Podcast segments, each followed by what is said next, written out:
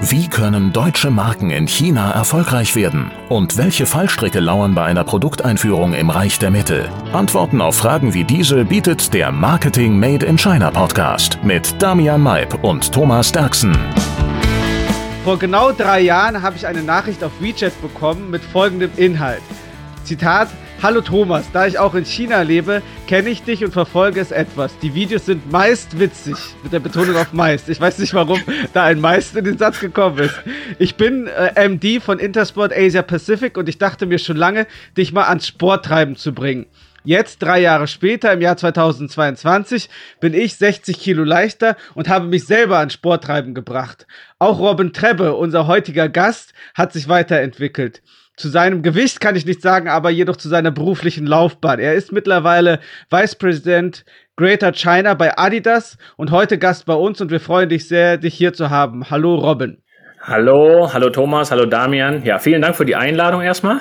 Und ja, 60 Kilo ist natürlich unglaublich. Ich habe da, äh, ich denke gerade darüber nach, ich habe drei Kinder, die wiegen zusammen etwas mehr als 60 Kilo. Wenn ich das mit mir rumtragen würde, ich kann alle drei gar nicht tragen, ist das wirklich unglaublich. Also falls es jemand interessiert, mein Gewicht sind 85 Kilo bei 1,94 ungefähr. Und hat sich in den letzten drei Jahren auch nicht verändert? Hat sich nicht groß verändert. Mal so drei, vier, fünf Kilo mehr oder weniger, aber jetzt nicht in dem Umfang 60 Kilo. Ich mache relativ viel Sport, ähm, aber je nachdem, wo ich in meinem Trainingsplan dann so bin, sind es dann mal ein bisschen weniger, mal ein bisschen mehr. Also grundsätzlich ist es relativ stabil. Da hat Thomas wahrscheinlich einige äh, Laufschuhe verschlissen, über was wir gleich auch noch äh, reden werden. Und du bist ja von Karstadt über Intersport schließlich bei Adidas in Shanghai gelandet. Was hat dich, äh, der so wie Thomas auch im Ruhrgebiet studiert hat, nach Shanghai gebracht? Ja, lange Geschichte natürlich. Genau, ich habe in äh, Bochum studiert, bin auch in Bochum aufgewachsen, äh, in Herne geboren, bin dann über verschiedene Stationen in Deutschland bei Karstadt, wie, wie du gerade gesagt hast, bin ich dann zu Intersport ge gekommen. Ich habe immer in Sport gearbeitet, wollte mal im Sportbereich arbeiten, bin dann von Karstadt zu Intersport in die Schweiz. Also Intersport ist eine Schweizer Firma, aber gibt's ja auch viele in Deutschland. Äh, bin ich dann über die Schweiz nach Hongkong gekommen. Das war 2012. Das war nicht wirklich geplant, ehrlich gesagt, ähm, damals. Das war ja glücklicher Zufall, würde ich jetzt im Nachhinein sagen. Ähm, und jetzt bin ich ja mit kurzer Unterbrechung, zweieinhalb Jahre war ich dann 2015 bis 2017 nochmal bei unserem, also bei meiner ehemaligen Firma Intersport im Headquarter in, äh, in der Schweiz und ansonsten von 2012 bis jetzt eigentlich fast durchgehend in Asien und eigentlich, wir sprechen wahrscheinlich später noch darüber, sehr glücklich hier und habe auch gedacht, ich werde noch ein paar Jahre hier bleiben. Aber das Thema Ruhrgebiet hat mich nicht so ganz verlassen. Äh, ich habe dann letztes Jahr auch den ersten VfL Bochum Fanclub in Asien gegründet und genau, das, äh, da habe ich, ich halte natürlich mit Familie und Freunden eh noch Kontakt, aber das Thema Bochum ist jetzt noch ein bisschen präsenter, weil wir den ersten VfL Bochum Fanclub haben und da ist der Verein auch ziemlich stolz drauf. Hatte auch schon ein Interview mit Sky da. Genau, deswegen das Ruhrgebiet halte ich immer noch hoch hier. Mensch, das hatte ich ja auch für zwei Jahre meine Heimat nennen dürfen. Bochum, ich habe ja auch an der Ruhr-Uni, der hässlichsten ah, Uni ja. ganz Deutschlands studiert. Aber, Aber Bochum, ja, ist eine gute Uni, gute Ostasienwissenschaften und Bochum ist ja auch eine super Stadt, also von den Lebenshaltungskosten her und auch vom Kulturangebot im Ruhrgebiet. Also da kann man sich als Student nicht beschweren. Ja, ja, das stimmt. Und äh, jetzt hast du schon das Wort eigentlich genannt. Das hört man in letzter Zeit, vor allen Dingen in den letzten zwei Monaten von vielen Experts in Shanghai, dass sich die Pläne vielleicht so ein bisschen ändern wegen der Corona-Politik, wegen des Lockdowns. Und auch wenn schon ein bisschen ein ganz kleines Licht am Ende des Tunnels zu sehen ist, so müssen wir Shanghaier, wir drei sind ja alles Shanghaier, doch mal kurz über den Lockdown und über Corona sprechen. Wie war das denn persönlich und beruflich für dich? Arbeitet ihr jetzt schon an Ideen, wie ihr den Kunden wieder zurück in die Geschäfte locken könnt? Ja, also erstmal kurz vielleicht zum Persönlichen. Ich bin natürlich genauso wie fast alle anderen ähm, Shanghai Shanghaianer äh, seit seit 60 Tagen, beziehungsweise die Pudong-Seite, die andere Flussseite seit 65 Tagen, wir jetzt seit ja ziemlich genau 60 Tagen, seit ziemlich genau zwei Monaten, seit dem ersten Vierten im Lockdown. Und ähm, ich hatte das Glück, dass in, in meinem Compound sich eigentlich nie, äh, nee, wir hatten noch nie einen Fall, deswegen durften wir nach zehn Tagen zumindest wieder in den Compound. Kommen wir wahrscheinlich später nochmal drauf. Ähm, und jetzt zum Geschäftlichen. Genau, also viele, viele unserer Geschäfte sind natürlich zu. Wir sind natürlich auch sehr stark im E-Commerce aktiv, aber trotzdem Adidas hat insgesamt fast äh, fast 12.000, mehr als 11.000 Shops in China, ähm, in denen wir natürlich wieder mehr Kunden sehen wollen. Auf de, man muss natürlich sagen, dass nicht alle in China zu waren. Die 350, wir haben 350 Geschäfte ungefähr in Shanghai. Die waren natürlich meistenteils geschlossen in den letzten 60 Tagen, aber viele andere Regionen waren ja nicht betroffen. Deswegen ist es so schlimm jetzt nicht.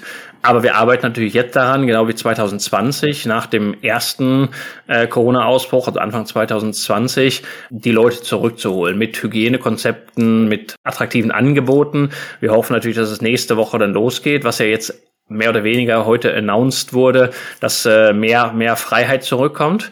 Ja, und dann werden wir sehen, was, äh, was dann passiert. Grundsätzlich äh, waren wir nicht ähm, so stark betroffen, weil wir, wie gesagt, ein relativ starkes Online-Geschäft haben und die Sportbranche zum Glück auch relativ unabhängig ist, weil die Leute machen eher mehr Sport äh, in Zeiten von Lockdown als weniger. Und du bist in deinem äh, Compound während des Lockdowns einige Marathons gelaufen, haben wir gesehen. Ähm, muss man so übermotiviert sein, wenn man für einen Sportartikelhersteller arbeitet? Und wie schafft man es auch, die Chinesen zum Laufen zu bringen, Robin? Äh, ja, äh, ich weiß, übermotiviert, äh, übermotiviert, ich, ich, ich nenne es positiv, vielleicht positiv verrückt. Äh, aber ja, da, dadurch, dass ich schon immer mein ganzes Leben lang viel Sport mache, von Fußball über andere Mannschaftssportarten, über Individualsportarten und ich, wie gesagt, seit 60 Tagen jetzt im Compound ähm, ununterbrochen sind. Also Compound ist ja so eine Wohnanlage, würde man in Deutschland wahrscheinlich sagen. Ist so ein bisschen äh, äh, die Umschreibung, würde ich, würde ich mal nennen. Habe ich von Anfang an gedacht, okay, ich muss muss irgendwas machen. Habe dann auch ein Laufband zum Glück in, im Haus gehabt für die ersten zehn Tage und dann durften wir halt wieder rausgehen. Und ja, ich bin meinen ersten Marathon 2002 in Berlin gelaufen. Also jetzt mittlerweile schon 20 Jahre her und bin immer gelaufen, habe verschiedene Ultramarathons gemacht, mehr als 50 mittlerweile, mehr als 50 äh, Stadtmarathons. Und da ich jetzt einfach sehr viel Zeit hatte, also erst mit Familie und jetzt meine Familie vor zwei Wochen nach Deutschland, vor drei Wochen nach Deutschland geflogen, hatte ich noch mehr Zeit und habe mir dann gedacht, okay, was kann ich machen? Ich wollte schon immer mal, ähm, es gibt, äh, was heißt die Goggins Challenge. Da läuft man für, für 48 Stunden alle vier Stunden vier Meilen. Also das heißt insgesamt zwölf mal vier Meilen. Man kommt ungefähr auf, auf zwei Marathons, auf 78, 79 Kilometer. Das habe ich den, das eine Wochenende gemacht und dann hatten wir noch ein Wochenende hier vor zwei Wochen. Ähm, da habe ich dann gesagt, okay, dann laufe ich jetzt mal, mache ich einen Marathon. Und zum Glück hatte ich immer Leute bei mir im Compound, die mehr oder weniger dann mitgelaufen sind. Also zumindest mal ein Stück mitgelaufen sind. Und ja, das ist natürlich keine Voraussetzung für die Arbeit, aber wenn man wie ich bei einer Sportartikelfirma arbeitet, ist es natürlich schon gut, wenn man natürlich auch eine gewisse Begeisterung für die Arbeit hat. In meinem Büro habe ich ein, habe ich ein großes Plakat hängen das sagt, also auf Englisch, working hard for something you don't like is called stress. Working hard for something you like is called passion. Und das, daran glaube ich, damit identifiziere ich mich 100 Prozent. Ähm, das ist bei mir ähm, jede Art von Sport.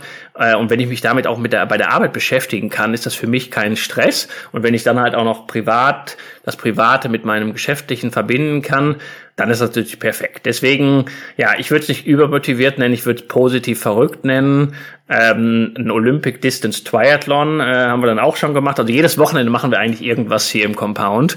Und ja, genau, so war das. Das ist meine Leidenschaft und äh, zum Glück konnte ich das auch relativ, also anders als viele andere hier in Shanghai, relativ weitermachen. Äh, erst Indoor und dann, dann im Compound. Und jetzt auf, die, auf den zweiten Teil der Frage, die Chinesen zum Laufen zu bringen, ist eigentlich gar nicht so schwierig. Also die Chinesen, es gibt den Lauftrend auch hier. Wir sind wahrscheinlich noch nicht bei den bei den Teilnehmerzahlen bei Läufen ähm, wie in Deutschland, aber erstens, da es so viele Chinesen sind, die der der Anteil der Chinesen, die regelmäßig laufen, sind wohl so um die 15 Prozent. Das sind unsere Zahlen. Das heißt, 15 Prozent klingt vielleicht nicht viel, aber wenn man natürlich bei 1,4 Milliarden Menschen spricht man ungefähr von 200 Millionen Leuten, die regelmäßig laufen. Laufen ist natürlich ein dehnbarer Begriff. Das kann vier Kilometer äh, um den Park nach dem äh, nach dem Dinner äh, sein. Brisk Walk nennt man das hier so schön. Äh, oder es kann halt wirklich ernsthaftes Laufen sein. Aber die Teilnehmerzahlen von Marathons gehen jedes Jahr hoch.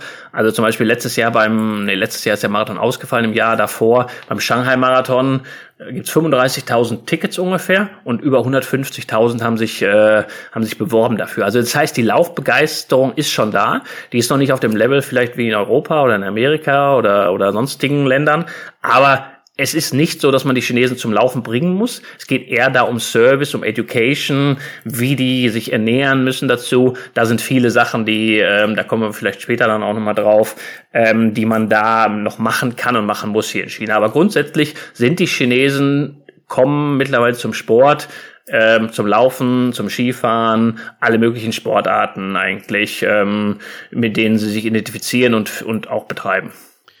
Und wir sprechen hier in unserem Podcast ja viel mit Gästen von deutschen Marken oder Marken made in Germany. Und bei Adidas kann man ja oft vergessen, dass es ja eigentlich ein Konzern mit Ursprüngen in Herzogenaurach ist. Es ist ja jetzt heutzutage ein internationaler Sportartikelhersteller. Und wie wichtig ist denn für euch Deutschland im Marketing? Habt ihr da irgendwie noch, fahrt ihr noch eine Schiene mit Marketing, äh, mit, mit Made in Germany oder, oder mit äh, deutsche Werte, die ihr im Marketing ja. irgendwie äh, hinausposaunt? Also ich würde sagen, also Deutschland ist natürlich der Heimatmarkt und da ist auch immer nur das Headquarter, wie du gerade gesagt hast, in Herzogenaurach. Da gibt's ja die nette Geschichte mit den zwei Brüdern, die dann Puma und Adidas gegründet haben. Äh, das ist auch immer noch das globale Headquarter, nicht weit weg von Nürnberg. Und da werden auch immer noch die meisten Innovationen erarbeitet. Also die Produktentwicklung äh, ist immer noch da. Deutschland ist der Heimatmarkt und wohl, wird immer ein Fokus sein. Wir wollen da auch Marktführer sein.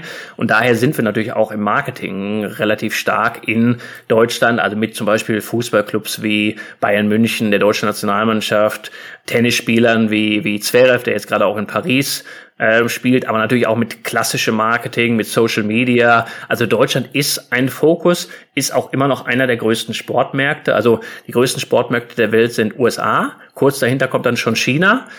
Und kurz dahinter kommt dann schon Deutschland mit Japan ungefähr auf einem Level. Also Deutschland ist immer noch eins der, eins der, einer der relevantesten Sportmärkte der Welt. Ähm, deswegen ist für Adidas natürlich auch das extrem wichtig, da als Heimatmarkt, da Marktführer zu sein und da auch extrem viel Marketing zu machen. Aber jetzt, dass ihr in China sagt, wir sind eine deutsche Marke, das ist wahrscheinlich nicht der Fall, oder? Ähm, doch, doch, doch, doch. Also wir feiern jetzt zum Beispiel dieses Jahr 50 Jahre. Also Adidas hat ja verschiedene äh, Produktlinien. Da gibt es so die Performance, also die, äh, wie sagt man so, die sportausgerichteten äh, Produkte. Und dann haben wir eine Lifestyle-Ausrichtung, die nennt man Adidas Originals. Das sind auch verschiedene Logos. Also steht immer Adidas drauf. Und wir feiern dieses Jahr 50 Jahre da, wo dann auch ein ganz großer Fokus ist auf dem, dem deutschen Teil. Wir haben dieses Jahr 50 Jahre Deutschland, wie sagt man, German Zeno Relationships dieses Jahr, 50 Jahre. Ähm, das wird von der deutschen Außenhandelskammer groß gefeiert und da macht Adidas auch mit. Also wir spielen das Thema Deutschland schon ziemlich viel. Es ist vielleicht nicht mehr so wichtig, wie das vielleicht vor 10, 15 Jahren war, wo halt die, die westlichen Marken einfach da waren und erfolgreich dadurch waren, dass sie da waren. Da, so funktioniert es heute nicht mehr. Dafür die chinesischen Marken haben da deutlich aufgeholt.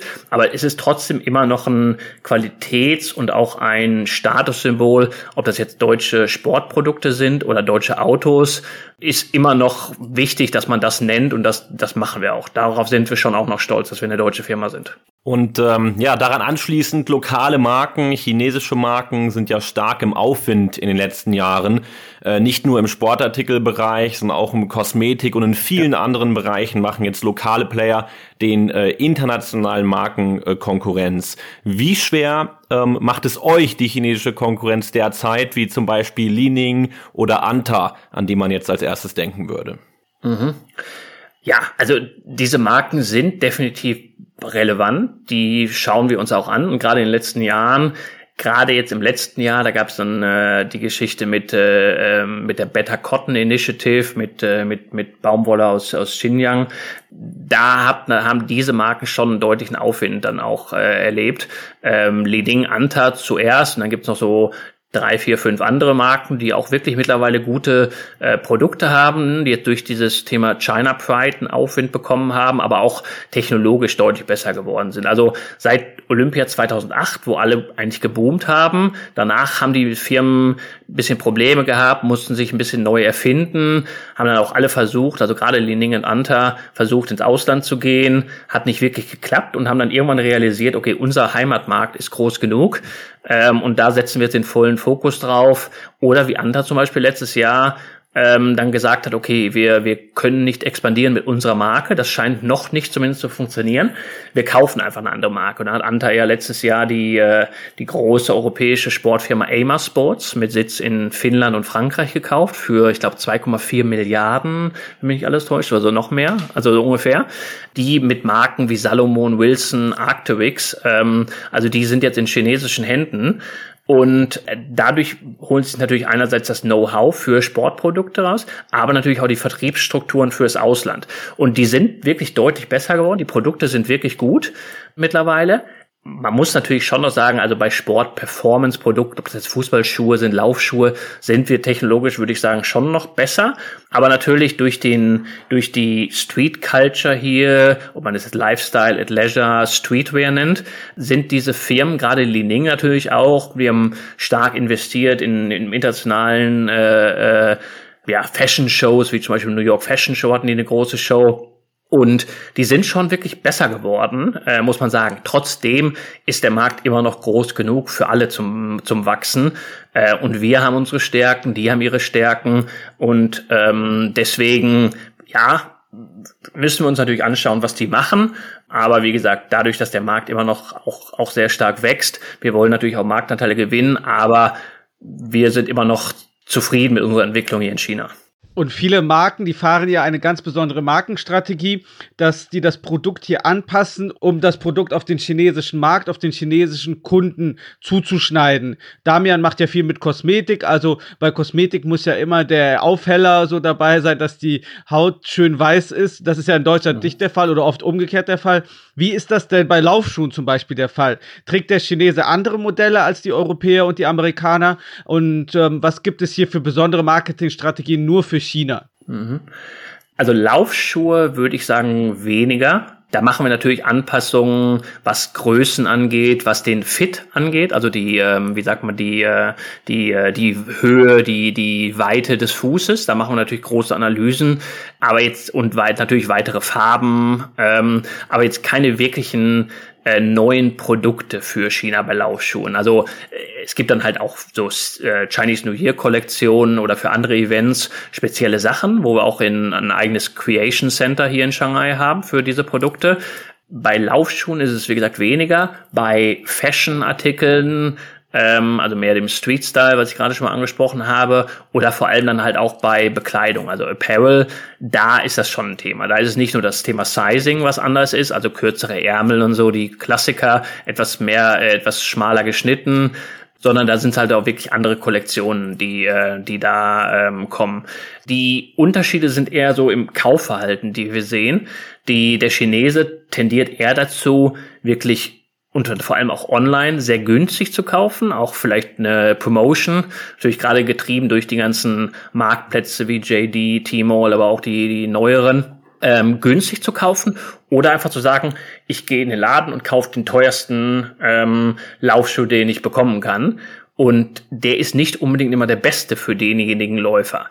Ähm, daher ist für uns halt, wie gesagt, das Thema Service und Education äh, extrem wichtig, weil die Grundkenntnisse zum Thema Sport sind halt noch nicht so da. Also wenn man in Deutschland irgendwie jemanden von der Uni holt, der am Wochenende in, in einem Sportladen arbeitet, hat der ein gewisses Grundverständnis, warum gibt es einen Badminton-Schuh und einen Volleyball-Schuh und einen Laufschuh und einen Basketball-Schuh und einen Fußballschuh. Und das hast du hier nicht wirklich, weil einfach die nicht aufgewachsen sind mit dem Thema Sport. Oder warum soll ich kein Baumwoll-T-Shirt anziehen, wenn ich, äh, wenn ich Sport mache? Weil es einfach extrem schwer wird, wenn ich, äh, wenn ich schwitze.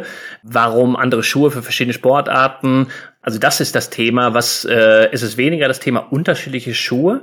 Ähm, es sind, wie gesagt, bei Apparel sind es verschiedene Kollektionen, aber es ist mehr das Thema, was wir hier hinbringen müssen, ist das Thema Education. Was ist der richtige Laufschuh? Weil jeder braucht einen unterschiedlichen Laufschuh, je nachdem, wo er läuft, wie viel er läuft, wie viel er wiegt, was für eine Art Fuß er hat. Also es gibt so verschiedene Fußtypen.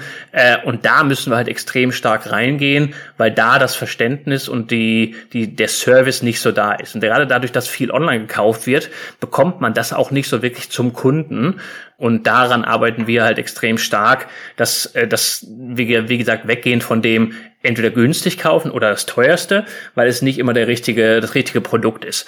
Aber es sind keine anderen Produkte unbedingt. Also gerade bei Laufschuhen jetzt, weil die Frage zu Laufschuhen war. Und wie sieht bei euch die Produktentwicklung aus? Inwiefern nehmt ihr aus China auf diese Einfluss und wo wird hier die letzte Entscheidung getroffen? Ist das eher in Herzogenaurach oder doch auch teilweise dezentral bei euch in Shanghai? Mhm. Also ich hatte vorhin schon mal erwähnt und die Frage war ja vorhin auch schon bei unser Headquarter in Herzogenaurach in, in Deutschland.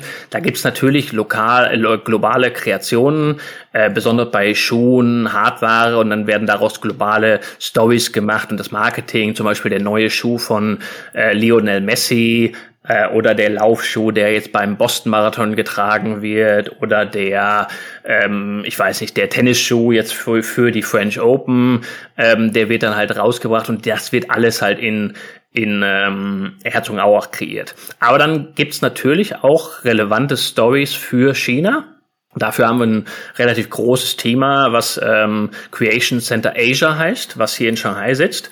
Und da kreieren wir dann auch Produkte für China. Das sind einerseits dann, wie vorher gesagt, bestimmte Sportwear, Streetwear, Collections, die einfach nur hier relevant sind. Spezielle CNY oder Dragon Boat Festival oder sonstige Holiday Collection, Public Holiday Collections. Aber dann zum Beispiel auch wir sind Sponsor der Damen-Volleyballmannschaft ähm, von China. Das ist so eigentlich die berühmteste und beliebteste Teamsportmannschaft in China.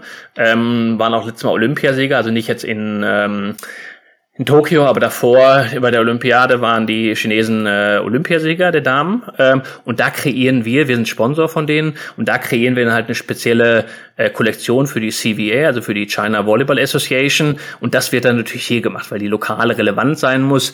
Äh, das muss hier mit äh, den Farben, mit dem Wording, was draufsteht und so gemacht werden und solche Sachen machen wir dann halt hier. Also ich würde sagen, das meiste kommt schon aus der globalen ähm, Produktentwicklung, aber um halt solche lokalen Sportarten oder lokalen Teams oder halt die, wie gesagt, die, die, die, den Nerv der Zeit der, der jungen Chinesen zu treffen, müssen wir natürlich hier vor Ort sein, hier den Trend beobachten und dann halt auch, auch dafür Produkte kreieren. Und über die Produkte haben wir ja gerade schon gesprochen. Jetzt mal noch zum Thema Marketingansätze. Die sind in China, da bin ich mir ziemlich sicher, auch ganz anders als im Rest der Welt. Also in China spielen ja zum Beispiel Livestreams eine große Rolle oder andere, äh, dass man auf ja. den Plattformen auch viel Geld da lassen muss, um Bannerwerbung zu schalten.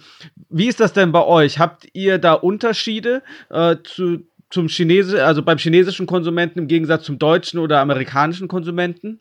Ja, ja. also äh, definitiv eine ganz anders. Die Bildsprache ist anders, ist viel lauter, viel bunter, sind natürlich, sind natürlich auch andere Kanäle. Aber wenn man zum Teil dann da halt dem äh, Headquarter die, die chinesische Marketing-Story und die, die Bildsprache schickt, sagen die, oh Gott, das wollt ihr, äh, das wollt ihr hier äh, quasi veröffentlichen. Ähm, und mm, ja, mittlerweile haben sie es natürlich verstanden, dass der Markt hier anders, anders läuft. Gerade mit, mit vielen Videos natürlich, mit den Plattformen, die ja mittlerweile schon nicht mehr neu sind, ähm, die Videoplattformen, die mittlerweile ja auch dann Douyin ist dann global das TikTok-Thema. Und da ist einfach die, die Ansprache eine ganz andere. Zusätzlich sind die Chinesen deutlich mehr fokussiert auf emotionale Stories von Personen, würde ich sagen. Also äh, das Thema, wie ja auch du zum Beispiel, Thomas, äh, als, äh, ich weiß nicht, ob du dich als Influencer oder KOL oder KOC bezeichnest, das ist natürlich, spielt hier viel, eine viel größere Rolle. Dadurch natürlich dass auch, dass hier so viele Menschen sind, die Reichweite extrem groß ist über das ganze Tencent, das ganze Alibaba-Ecosystem Das ist natürlich extrem wichtig im Marketingmix hier. Die sind extrem digital affin, die Chinesen, also auch die Älteren. Du siehst ja, du siehst ja viele Ältere, äh, du siehst ja in Europa nie jemanden, 70-Jährigen, der irgendwie auf der Straße auf einer Parkbank sitzt und, und YouTube schaut oder so. Und hier siehst du das ja, ähm, also die sind extrem offen für Digital Payment, für Innovationen, für digital. Das heißt, die sind da viel, viel offener. In Europa sind die Leute auch viel viel konservativer, was das Thema Produkt angeht.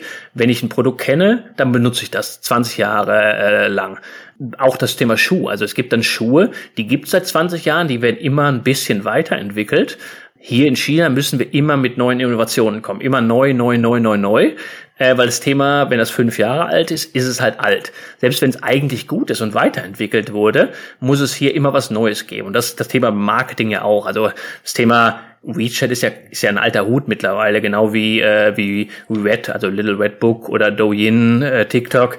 Äh, das sind ja keine neuen Marketingplattformen mehr. Und das ist das ist einfach deutlich relevanter und das ganze Thema Videos ist hier einfach noch viel relevanter. Und daher ist der Marketingansatz hier schon ganz anderer als in äh, natürlich haben wir eine gewisse Strategie, dass wir Sport Performance Adidas äh, betreiben wollen. Unser unser Claim ist halt Uh, we have the power to change lives, or Sport has the power to change lives, was wir natürlich auch hier irgendwo treiben wollen. Aber wir müssen es ganz anders in den Marketing, im Marketing rüberbringen, als wir es dann vielleicht in Europa oder in Amerika machen würden. Und äh, wie seid ihr hier intern E-Commerce und marketingtechnisch organisiert und aufgestellt? Wie viel macht ihr in-house und wie stark arbeitet ihr mit E-Commerce und Marketingdienstleistern zusammen, die dann die Umsetzung übernehmen? Ja, also wir sind äh, aufgrund unserer Größe, die wir natürlich auch haben, ich hatte das ja vorhin gesagt, wir haben über 11.000 Stores hier, äh, unser E-Commerce ist auch extrem groß,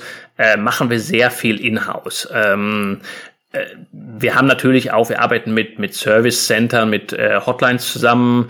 Ähm, auch unser Marketing machen wir im Prinzip selber, aber haben natürlich dann auch global gesehen Agencies, die dann halt die, die, die das Thema Creative Content und Umsetzung machen, dass wir dann entweder das Globale nehmen äh, und das halt hier lokal adaptieren oder was komplett Neues mit der Agency zusammen machen. Also wir machen viel in-house. Wie gesagt, dadurch, dass wir halt entsprechend diese Größe haben, ich glaube, das kann man in unserem Geschäftsbericht nachlesen. Ähm, wir machen einige Milliarden ähm, hier in China. Deswegen haben wir halt diesen großes Team hier in Shanghai, aber auch dann in, in anderen Städten haben wir kleinere Teams, äh, mit so regional Office dann noch. Ähm, also das machen wir schon, da machen wir viel selber und arbeiten dann aber mit, mit lokalen Agents zusammen, um, wie gesagt, diesen lokalen Flavor und den lokalen Content herzustellen.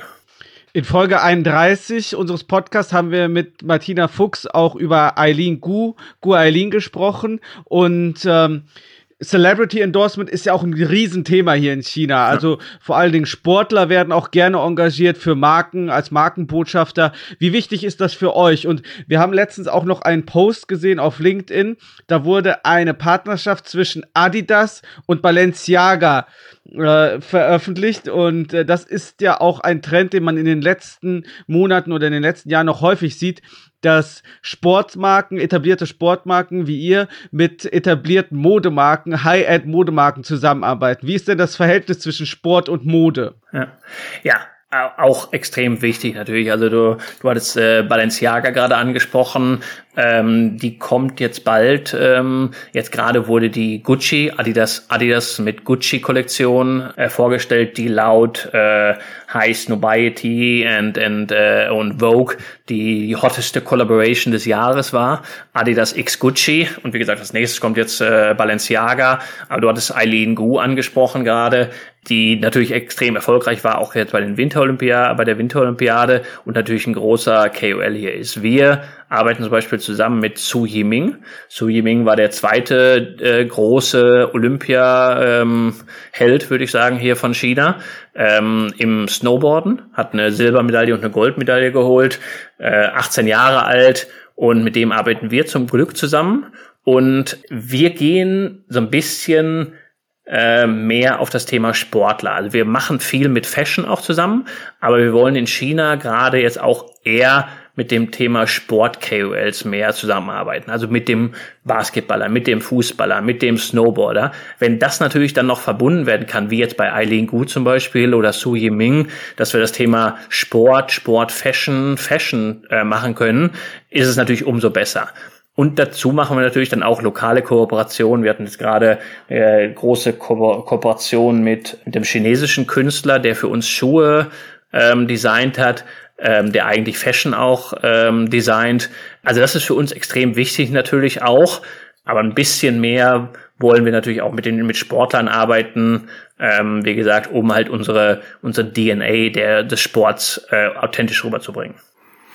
Und als äh, Weltmarke wie Adidas, wie viel investiert ihr ins Marketing im Verhältnis zum Umsatz und welche Kanäle sind da die wichtigsten? Also in welche Kanäle fließt das meiste Geld?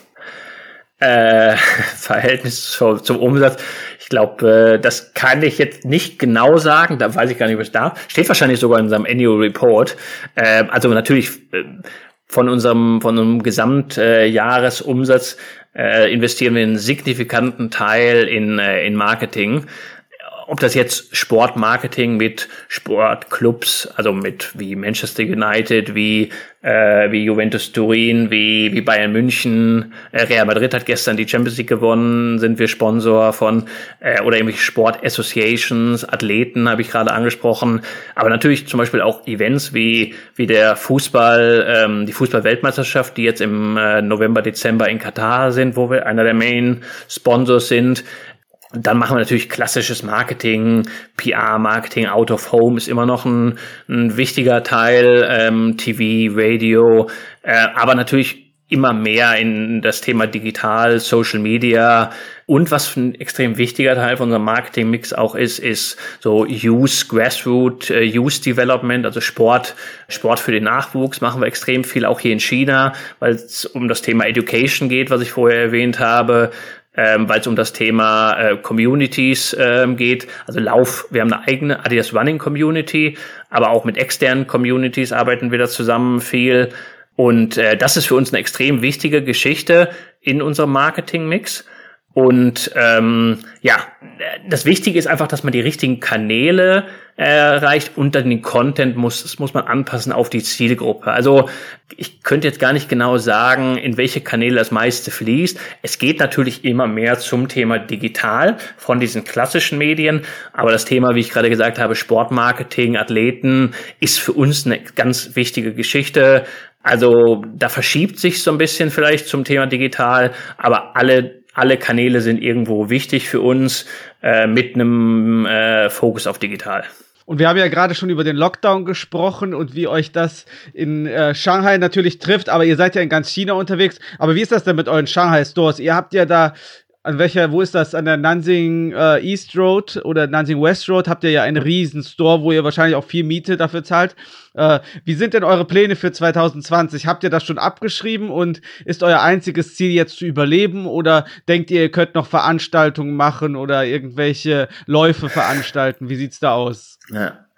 Ja, also Überleben klingt ein bisschen zu äh, dramatisch, so schlimm ist es nicht. Also wie, wie am Anfang gesagt, von den, von der kompletten Store-Flotte waren natürlich signifikanter Teil und gerade in Shanghai, wie gesagt, so ein, so ein Nanjing Eastwood Store ist einer der größten Stores der Welt. Ähm, das, das trifft uns natürlich schon. Ähm, aber grundsätzlich haben wir schon vor, auch in diesem Jahr noch sogar zu wachsen. Also wir sind, äh, Adidas ist jetzt 15 Jahre lang am Stück gewachsen hier in China und auch für 2022 haben wir das eigentlich immer noch vor, äh, auch wenn wir natürlich jetzt eine kleine, kleine Delle haben. Und dann darüber hinaus für 2023, 2025 haben wir sehr ambitionierte Pläne, trotz all dieser Probleme mit Supply Chain. Auch Vietnam äh, ähm, hatte ja längere Lockdowns, wo wir viel produzieren, wo die ganze Welt viel produziert mittlerweile und Covid. Aber ähm, was jetzt 2022 angeht, wir wissen noch nicht genau natürlich, also wie keiner, ähm, wie geht's weiter hier mit dem Thema Covid, mit Lockdowns. Dürfen wir äh, eigene Events durchführen, können für uns wichtige Events wie zum Beispiel der Beijing-Marathon, der eigentlich im Herbst ist, der Guangzhou-Marathon, der Shanghai Halbmarathon, äh, aber auch andere Sport-Events, äh, dürfen die stattfinden? Ähm, ja oder nein? Wissen wir halt nicht. Ähm, also die, die Asia Games, die jetzt im September in Hangzhou gewesen wären, die sind schon abgesagt, aber da ist natürlich auch, da, wie der Name schon sagt, Asia Games ist eine globale, ähm, eine globale, nicht eine globale, aber eine Asia-Geschichte, dass auch außerhalb Chinas Leute hierhin hätten kommen müssen. Und das wurde schon abgesagt. Wir hoffen schon, dass innerhalb Chinas ab dann Juli vielleicht wieder Normal-Events stattfinden äh, können. Das Thema grundsätzlich ähm, Sport ist und bleibt ein Trend. Äh, und gerade was wir global sehen, aber auch in China, in Zeiten von Lockdown, von einer Pandemie wird eher mehr Sport gemacht. Also die Leute tendieren dann halt dazu, weniger in Restaurants, in Kinos, in, äh, in, in, äh, in, in Bars zu gehen, in Nightclubs, sondern tendenziell eher wirklich dann sich vielleicht äh, einen Heimtrainer zu kaufen, Sportschuhe zu kaufen. Deswegen äh, haben wir immer noch ambitionierte Pläne und sehen, das Thema Sport wächst global, aber halt auch vor allem in China. Ja, du hast uns schon erzählt, ihr habt deutlich mehr als 10.000 ähm, quasi Offline äh, Point of Sales in China. Ähm, das Marketing ist überwiegend digital. Ähm, aber wie verhält sich das mit, äh, mit den Umsätzen? Wie ist das Verhältnis äh, zwischen Online und Offline und wo plant ihr zukünftig das größte Wachstum? Ja. Ja, also es verschiebt sich natürlich immer mehr Richtung Online. Ich meine, online ist das Schöne natürlich, dass du mit einem Kanal, gut, du hast nicht einen, du hast nicht einen Shop, du hast natürlich den Tmall Shop, den JD Shop, den äh, den Red Shop, den den Douyin Shop und so weiter und natürlich unsere eigenen Apps und Websites, ähm, aber im Vergleich natürlich zu diesen eben angesprochenen 11.000 Stores können wir natürlich mit diesen Digitalkanälen, können wir natürlich deutlich mehr Leute erreichen. Also um die eine Milliarde Chinesen sind online ähm, und kaufen auch regelmäßig online ein. Äh, und das schaffen wir natürlich mit den Stores nicht. Deswegen ist online ähm, natürlich ein extrem wichtiger Punkt für uns, wird auch weiter wachsen. Aber wir sehen halt auch, dass wir den Mix brauchen, dass wir den Mix brauchen aus Stores mit online zusammen weil wir sehen, dass das Produkterlebnis, das Produkt anprobieren, äh, den Service zu bekommen offline, ist für uns extrem wichtig. Und daher sind, sehen wir diese Kanäle nicht, dass sie sich gegenseitig kannibalisieren, sondern dass sie sich eher zusammen ergänzen. Und äh, daher wollen wir halt beides richtig machen. Wir wollen gute Stores haben, also gute Online-Stores haben, gute Offline-Stores haben, und das Spannende ist dann natürlich einfach, dass, wenn man das Thema dann noch verbinden kann, wenn man dann halt das Thema Offline mit Online, ja, es gibt ja so das Thema New Retail und Seamless Retail, dass man die Kanäle verknüpfen kann, äh, dass man das im Prinzip das gleiche Erlebnis hat, äh, als wenn man in einen tollen Store geht und da die alle Produkte hat, einen tollen Service bekommt. Und das gleiche wollen wir natürlich dann auch online haben, dass man nicht einfach nur Produkte sieht, man geht auf die Seite und sieht 1000 Adidas Produkte und weiß nicht genau, was man aussuchen soll, sondern dass man halt auch Multi-Channel das Erlebnis halt irgendwie darstellen kann. Aber klar ist natürlich, das Wachstum wird viel online sein. Das ist nicht nur in Europa so, in, in China so, sondern auch in Europa natürlich. Und wie das genau dann sich hier entwickelt, also in China sind es ungefähr schon, das ist jetzt Kanadiers Zahl, das ist eine grundsätzliche äh, Retail-Zahl, ungefähr 50, also dieses Jahr das erste Mal, dass es mehr als 50 Prozent aller Retail-Umsätze online gemacht werden. Ist jetzt, sorry, 2021. Und das zeigt natürlich den Stellenwert von online. Das sind natürlich in einigen Branchen noch mehr als bei uns, ähm, aber auch bei uns ist natürlich ein extrem großer Teil. Ähm, das Spannende daran ist, äh, dass wir in beiden Kanälen aktiv sind und was, was, wie man die Kanäle verbinden kann und was ist das nächste? Was kommt nach dem Thema online. Also meine, es gibt schon Leute, die sagen, irgendwann wird jeder einen 3D-Drucker zu Hause haben und sich die Produkte zu Hause drucken. Also man kauft im Prinzip nur noch Konstruktionspläne für das Produkt und druckt sich dann zu Hause den Laufschuh aus. Wann wird das kommen, weiß ich nicht genau. Aber ja, wie, wie funktioniert das? Wann wird sowas kommen? Ähm, aber bis dahin werden wir sicher weiterhin investieren in das Thema Offline-Retail, aber auch das Thema Online-Retail. Und zu der Verbindung online, offline, digital, analog gehört ja im Westen jetzt in, den letzten halben, im letzten halben Jahr oder im letzten Jahr auch das äh, Metaverse und NFTs spielen ja eine Rolle, nicht nur 3D-Drucker. Und im chinesischen Marktumfeld ist ja auch vieles anders, gerade online und in den sozialen Medien als hier bei uns im Westen. Was, was macht ihr da in diesen äh, Bereichen? Habt ihr auch irgendwie Pläne, euch äh, Adidas ins Metaverse zu katapultieren und wie sieht das in China aus? Hm. Mhm. Ja, Ähm, ja, ich, wir sind da natürlich aktiv. Wir sind da auch, auch jetzt schon, schon dran. Äh, ich glaube, wir sind da ähm, relativ proaktiv, also global, aber auch hier in China.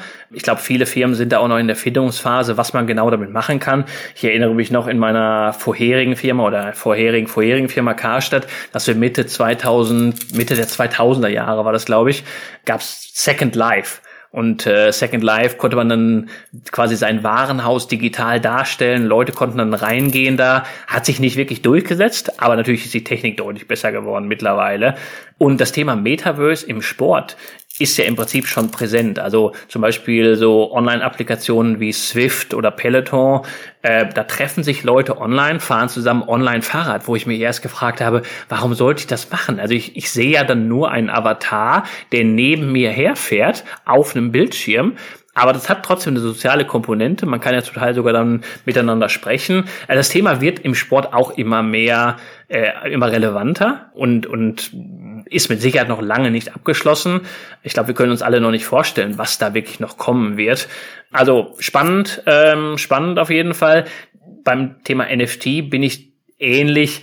Jeder sagt natürlich, wir brauchen NFTs, keiner will den Anschluss verpassen da, aber es kann halt auch nicht der Ansatz sein, ja, wir machen jetzt NFTs, aus allem möglichen machen wir jetzt ein NFT, äh, jeder macht das. Also man muss halt wirklich auch sagen, was macht da genau Sinn äh, von der Wertentwicklung her, aber auch als Marketing, aus Marketing-Sicht, wie da die Unterschiede vom Chinese Metaverse und NFTs sind zum westlichen, bin ich gespannt. Also ich meine, die Entwicklung der letzten Jahre war ja eh, dass, dass es im Prinzip zwei Internets gibt, das äh, chinesische Internet und das westliche, also die ganzen Ecosystems, die ganze Technik ist unterschiedlich, die Kanäle sind unterschiedlich. Wird das auch bei NFTs und beim Metaverse so sein? Äh, bin ich gespannt. Also ich, äh, ich glaube, da haben wir extrem spannende Zeiten, spannende, spannende Dekade vor uns jetzt. Ähm, und ich glaube, da wissen wir alle noch nicht wirklich genau, äh, wo da die Reise hingeht, was wirklich relevant dann auch für den Kunden, Kunden und für uns selber sein wird. Du bist ja jetzt schon seit Jahrzehnten in China und in äh, Asien unterwegs. Kannst du uns noch äh, zum Schluss einen kurzen Einblick in deinen persönlichen Fünfjahresplan geben? Wo geht denn deine persönliche Reise hin in den nächsten fünf Jahren?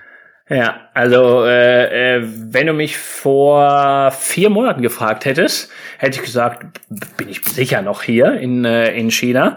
Ich habe das Land als extrem gastfreundlich kennengelernt. Das ist wahrscheinlich das spannendste Marktumfeld, was es gibt. Das äh, größte Wachstum, äh, zukünftig der, der größte Sportmarkt. Also es wurde prognostiziert, dass im Jahre spätestens 2025 die China der größte Sportmarkt der Welt ist vor den USA. Äh, hätte ich gesagt, definitiv bin ich hier.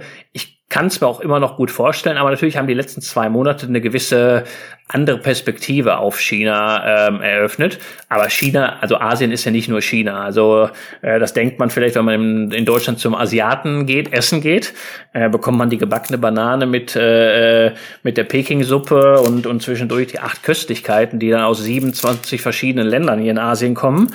Äh, deswegen glaube ich, wird Asien für die nächsten 20 Jahre businessmäßig auch immer noch der relevanteste Markt sein, der spannendste Markt. Also ich kann mir gut vorstellen, dass ich hier weiterhin sein werde.